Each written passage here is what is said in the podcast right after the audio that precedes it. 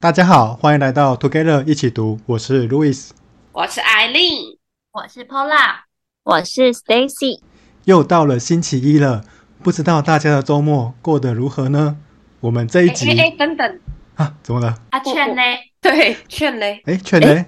因为他有其他优先顺序，在时间调配上嘎不过来，因此做出艰难选择，暂时没办法跟大家一起读了。哭哭。不过，个人的人生规划十分重要，我们身为彼此的智囊团，也给予百分之百的尊重与祝福。人在一生中有很多阶段，每个阶段都会有不同的优先顺序，主要是要搞清楚自己要的是什么。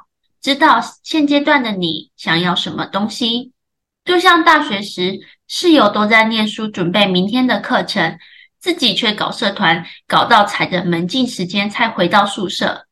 每个人的选择不同，未来的发展也会不同，这也是人类无法预测的天性。当你迷茫不知道怎么规划自己的人生时，不要想着什么面试题目问你。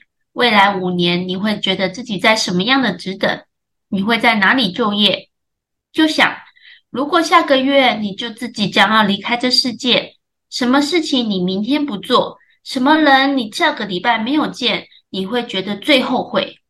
听从自己的心，带出我今天想要分享一本书，书名是《Doctor 小百合》，今天也要坚强啊！作者自述，因为个性柔弱清纯，所以绰号小百合。小百合呢，他有一天下午闲闲没事，他一口气看完《一龙全集》，被当中的热情剧情感动，就决定带着理想和勇气前往美国读医学系。这本书就是他当时在美国某医学院实习的催泪、爆笑、温馨、呆萌的实习生活。医院里发生的事情，大部分都是没有像童话故事里有完美结局的现实人生。看看别人的人生故事，或许能提醒你的人生该怎么规划。我很好奇，永远甜美正向的 Stacy，有哪本书影响你的人生规划呢？哇，我跟你一样，也是医学相关的书籍耶。身体健康真的好重要哦。健康是我们最大的资本呐！我推荐在前一阵子跟读书会朋友读完的书籍《增元一》这本书，透过如何好好饮食、运动、呼吸、思绪跟情绪管理的预防医学，也算是我第一本医学的书。其实我发现我还蛮喜欢医学相关的书籍耶，而且偷偷告诉大家，现在也在看《黄帝内经》呢，也很不错哦。送大家增元医书中的一句话：我们有喜悦的天性，人类生下来就是快乐的。快乐不是等我们去取得的事物，而是一种我们本来就已经是的状态。希望大家和身边亲近的家人朋友都能身心健健康康，要把自己照顾好哦。那我也好奇，总是把事情规划得井井有条的路易斯。会推荐哪一本书呀？我要推荐的书是我们刚读完的《最高学习法》作者画者紫苑他写的另外一本书《最高学以致用法》（Output）。相信大家都有在排行榜上看过它。会推荐这本书，是因为我觉得我们想做的事情太多，可是又总是好像都做不太好。那我看到简介里面，画者只愿说他可以连续十三年。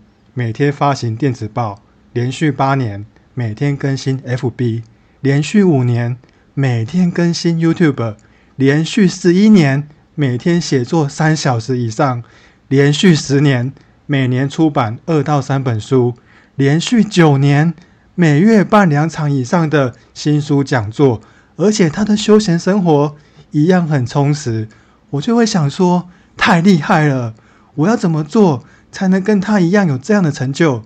这本 Output 里面就有一些他的秘诀，希望我们可以跟画者紫苑一样，在有限的时间里可以做到这么多的事情。那艾丁要推荐哪一本书呢？哇，看起来大家都对人生规划还蛮有感触的。听起来，不论是对于未来的迷茫，可以适时问自己的问题，或是再忙碌，永远都要记得维持快乐，甚至好好思考我们刚读完的《最高学习法》的作者怎么有办法将时间如此有效率的使用，都是我们蛮值得作为借鉴的。阅读这件事真的可以帮助我们做更多面向的思考呢。那我也想呼应一本书《挺身而进》。这本书中有一段令我印象很深刻的文字：想要兼顾一切，期待自己每件事情都能做得好，这样的想法注定让人大失所望。完美是我们的敌人，我们必须决定什么东西重要，什么东西不重要，学会只在重要的事情上做完美主义者。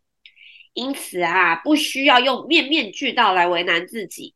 适时的倾听自己的声音，了解自己此时此刻什么最重要，才是人生最大的课题呢。艾琳说的“面面俱到”来为难自己，真的是对我是重磅。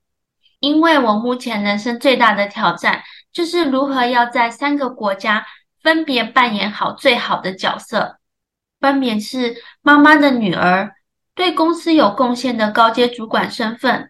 以及在私人感情中的另一半，这次对我时间、空间以及质量的挑战，好好奇实现自我财富支配，而且梦想环游世界的路易斯有什么挑战呢？